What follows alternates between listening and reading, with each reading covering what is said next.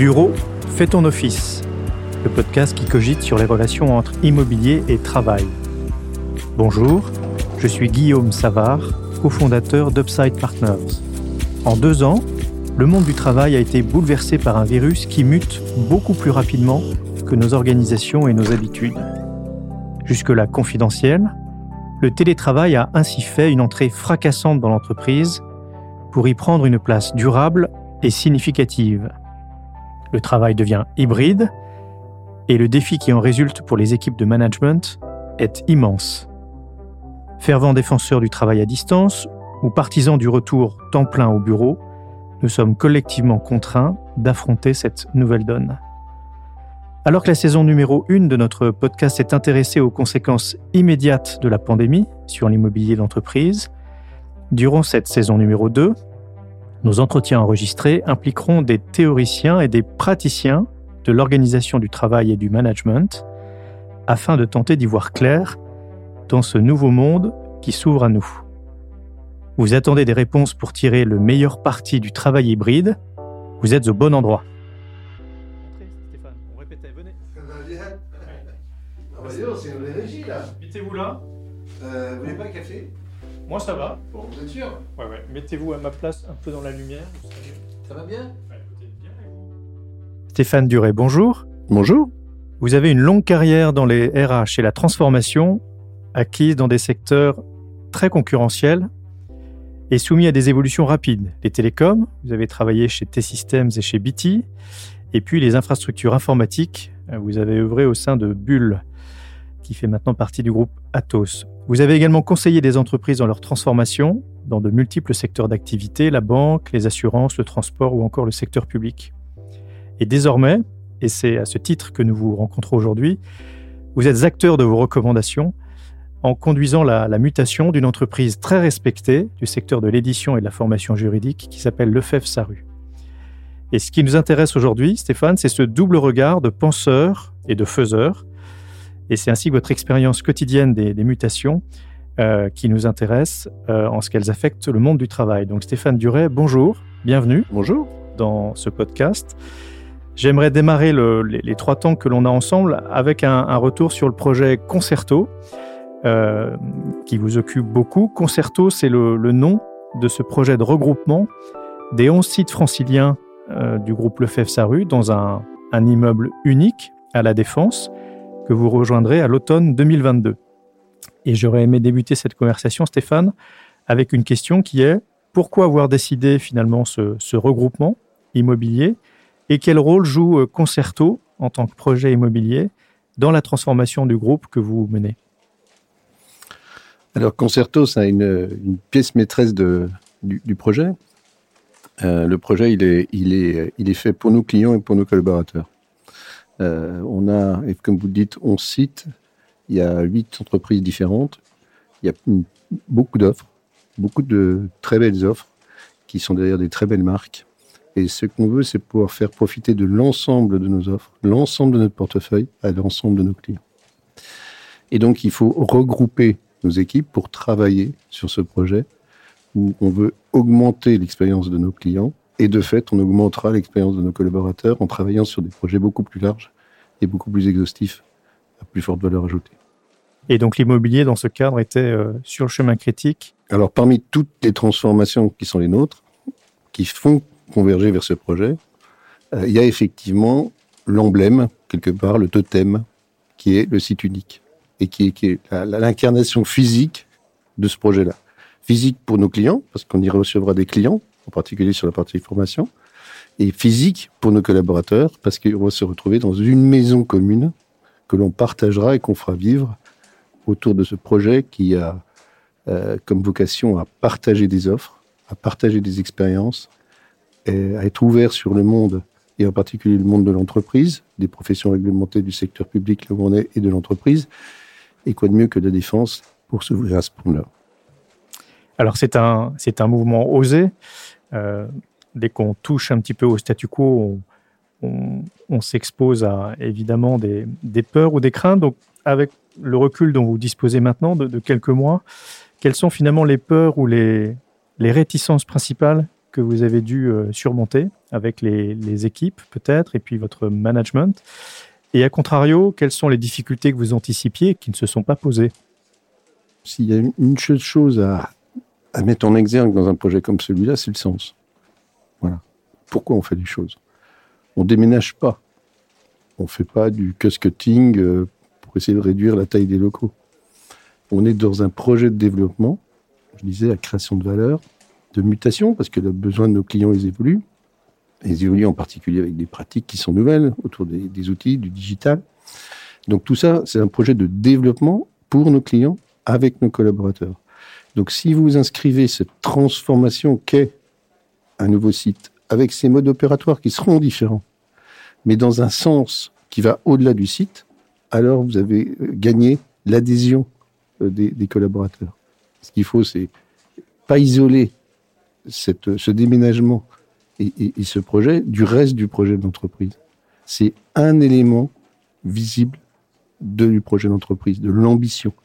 Et l'ambition, elle peut être que tournée vers les collaborateurs, elle peut être que tournée vers les clients. Et donc peut-être des, des craintes euh, ou des inquiétudes euh, exprimées par, par vos salariés, vos équipes, par ceux qui les représentent, les IRP, dans le cadre de ce projet Concerto? Des craintes, non, des interrogations. Beaucoup d'interrogations. Donc beaucoup d'échanges. Je répète, beaucoup sur le sens, beaucoup sur la, la, la nécessité, une grande nécessité de transparence, de dire ce qu'on sait, de dire ce qu'on ne sait pas, de dire pourquoi on fait les choses, de dire euh, qu'on va les faire ensemble, et de dire que ça doit être au bénéfice de chacun. Et, et que ça, ça, doit se, ça doit se voir, ça doit se sentir, et au fur et à mesure que le projet avance, ça doit se concrétiser. Voilà. Donc je pense que c'est pas très compliqué, c'est assez basique, mais je pense que la meilleure façon d'associer tout le monde, nos clients comme nos, nos collaborateurs, c'est de les faire considérer que ce projet, c'est leur. Les IRP, les instances représentatives du personnel, sont souvent présentées comme d'affreux empêcheurs de déménager en rond. Euh, quelle est votre expérience, Stéphane, dans, la collaboration avec les IRP du groupe Le FEF-SARU Et quels seraient peut-être les conseils que vous pouvez formuler à, des pairs qui ont à déménager et peuvent appréhender euh, ce dialogue euh, avec leurs IRP des empêcheurs de tourner en rond ou, d'avancer ou de déménager en rond. Euh, je, pense que euh, la posture vis-à-vis -vis des IRP, qui sont jamais que les représentants des collaborateurs, euh, il y a deux choses qu'il faut avoir en tête, mais c'est vrai pour un projet de déménagement et c'est vrai de façon générale, c'est que c'est des collaborateurs et que c'est une équipe. Et qu'on doit lui parler comme à des collaborateurs et comme à une équipe. Et qu'il ne doit pas y avoir d'écart dans, notre, nos échanges entre ce qu'on dit aux IRP et ce qu'on dit aux collaborateurs. Et que une équipe, elle a des réticences, elle a des enthousiasmes, ben, il faut savoir euh, lui parler, échanger et avancer avec elle. Mais au même titre que n'importe quelle autre équipe. On, met trop de, de juridique et de, et formel là derrière. C'est euh, des collaborateurs, les IRP. Et ils représentent, ou ils sont les témoins, euh, des enthousiasmes ou des inquiétudes eh bien, c'est une, place extraordinaire pour pouvoir échanger. Mais je répète, vous rentrez dans un, dans un CSE, euh, il n'y a pas de raison de faire une différence avec euh, une réunion de travail avec d'autres collaborateurs. C'est pas la peine de s'imaginer des barrières que le droit mettrait et qui viendraient euh, amender, limiter la nature de l'échange, la transparence de l'échange, etc. C'est cette cohérence, en fait. Les gens, indépendamment de ce que vous dites, ce qui importe, c'est la cohérence de ce que vous dites, la cohérence, cohérence de ce que vous êtes, la cohérence de votre projet. Donc il ne doit, pas y avoir 25 registres. Donc il n'y a, pas, a pas de crainte à avoir, ou du moins il n'y a pas plus d'attention à porter que avec n'importe quelle autre équipe. Voilà, parce que c'est une équipe, parce que ce sont d'abord des collaborateurs qui ont une sensibilité particulière et qui représentent, qui sont porte-parole des autres collaborateurs. Eh bien, très bien mais il n'y a pas de raison d'échanger de, avec eux de façon différenciée qu'avec le reste de la, de la, population et des équipes. Donc pas de combination, mais de la, non, de non. la simplicité, de la franchise, de la transparence, de. Oui, l'écoute, de l'écoute. Ça ne veut pas dire, ça veut pas dire que vous n'avez pas votre projet, vous n'avez pas le cadre de votre projet, vous n'avez pas les grands principes. Et ceci, on est, on est la direction. Donc à partir de une direction, elle dirige, mais elle ne dirige pas seule. Et je répète, ce genre de projet, c'est des projets pour nos clients et pour nos collaborateurs. Donc, euh, le moins qu'on puisse faire, c'est d'être en inclusion dans nos échanges avec, ce, avec, le représentant.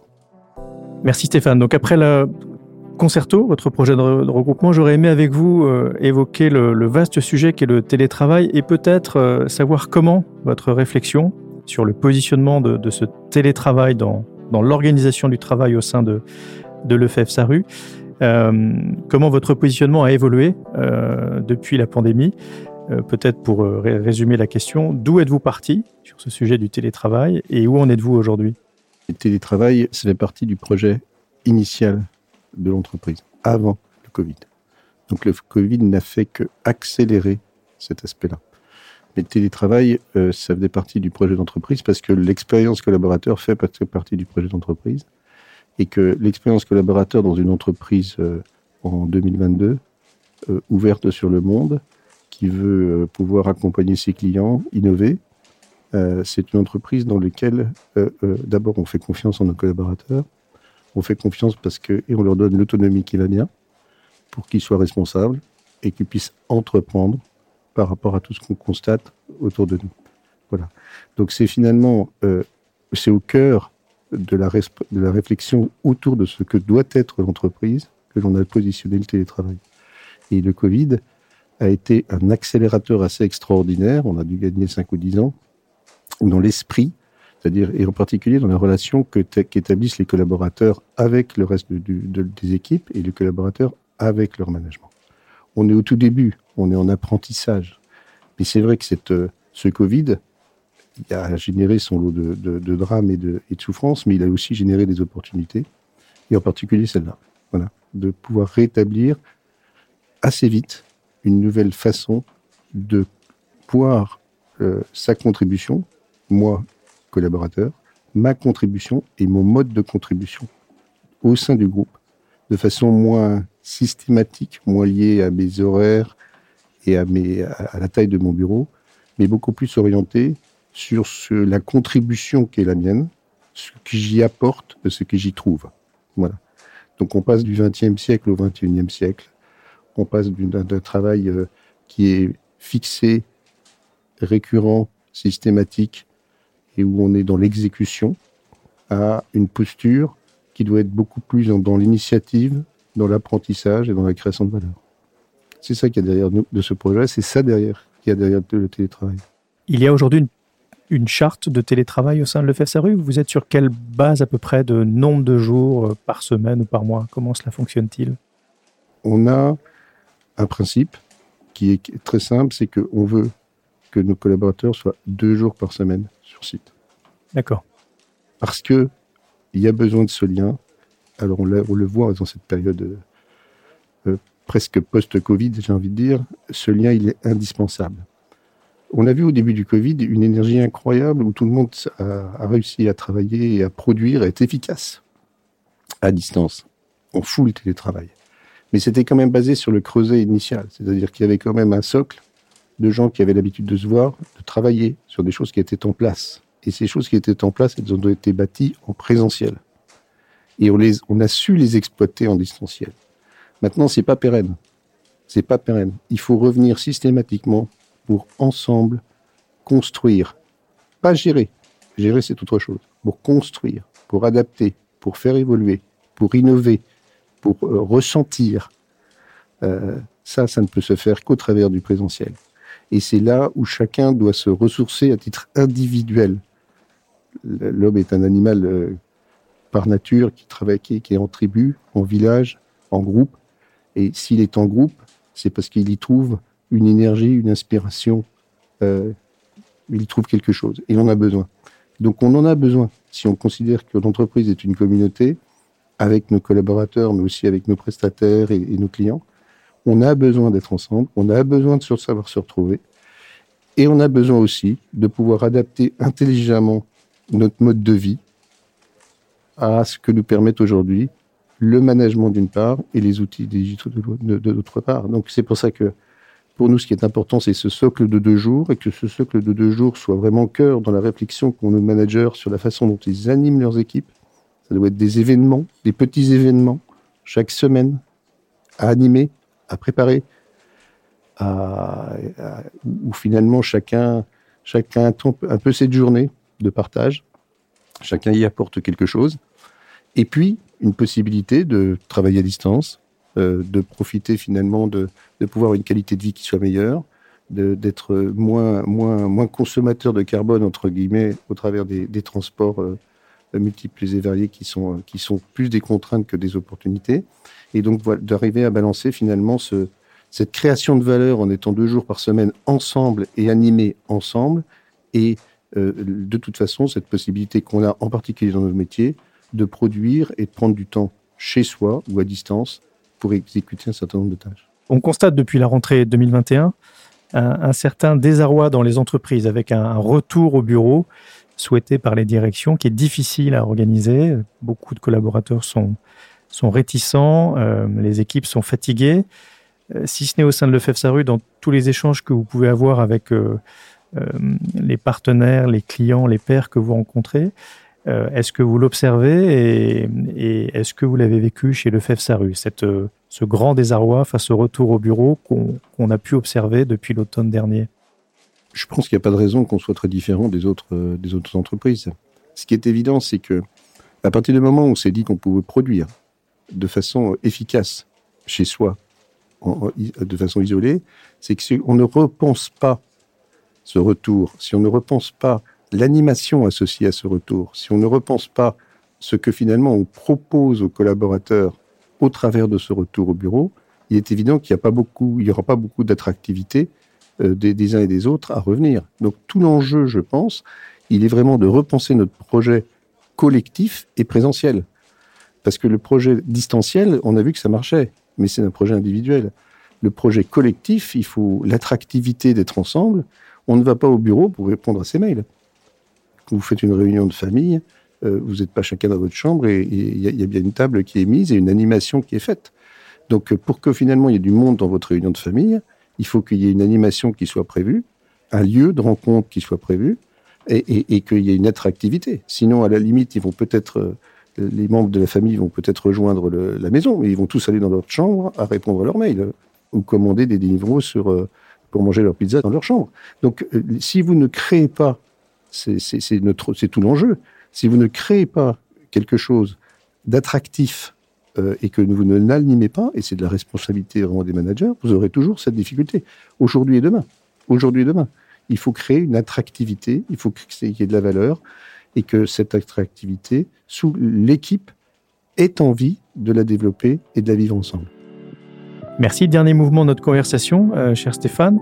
Nous avons parlé de votre projet de déménagement, concerto, de, votre vision du télétravail au sein du groupe Lefebvre Saru. J'aimerais évoquer vraiment rapidement les, espaces de travail eux-mêmes.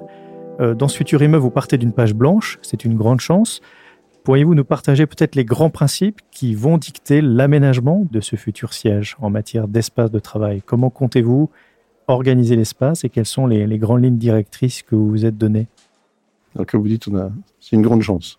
Je pense que les entreprises doivent changer de site, je n'ai pas les statistiques, mais tous les 20 ou les 30 ans. Il faut vraiment le considérer comme une véritable opportunité de repenser la façon dont on a envie de vivre ensemble et de travailler ensemble. Il y a deux principes. D'abord, c'est un, immeuble dans lequel il y aura des clients. C'est extrêmement important.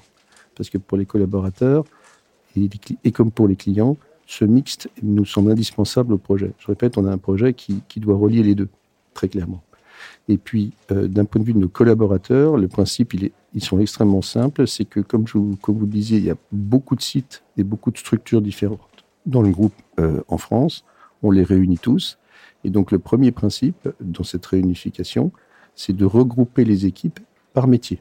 Donc ça, c'est fondamental. C'est-à-dire que les commerciaux vont se retrouver ensemble dans cette communauté de commerciaux pour développer leur pratique et leur professionnalisme. Pour les comptables, c'est pareil. Pour les marketages, c'est pareil, etc., etc. Maintenant, il y a le pendant de ça, c'est d'être capable de créer des zones, ce qu'on a appelé des places de marché, des zones de partage, de travail, de collaboration, de projets, qui vont être animées et dans lesquelles chacune de ces fonctions vont venir contribuer. Voilà. Donc il y a, il y a une espèce de dualité dans ce projet-là. C'est un, d'être capable de retrouver sa, famille professionnelle et en même temps de créer toutes les zones de partage, c'est des zones autour de nos marchés, autour de nos clients, autour de nos projets. Voilà. C'est cette balance qu'on va essayer d'animer entre ma communauté professionnelle et ma contribution au projet, en particulier au projet client. Ça sera d'autant plus inspirant que les clients seront dans les, locaux avec nous. Pour terminer, Stéphane, peut-être une parole de sagesse? Euh, sur tous ces sujets, euh, déménager, aménager l'espace, manager dans un monde hybride, télétravailler. Quelle serait peut-être le, voilà, la parole de sagesse que vous voudriez nous, laisser à l'issue de cette, cette conversation?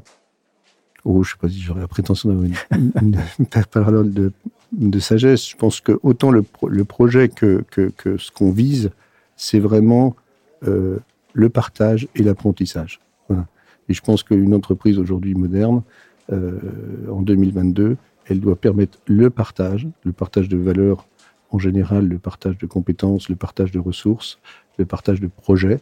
Ça, ça me paraît absolument euh, fondamental. Et que finalement, ce qu'on essaye de faire, euh, c'est à travers ça, c'est de faire vivre cette valeur-là qui s'appelle le partage.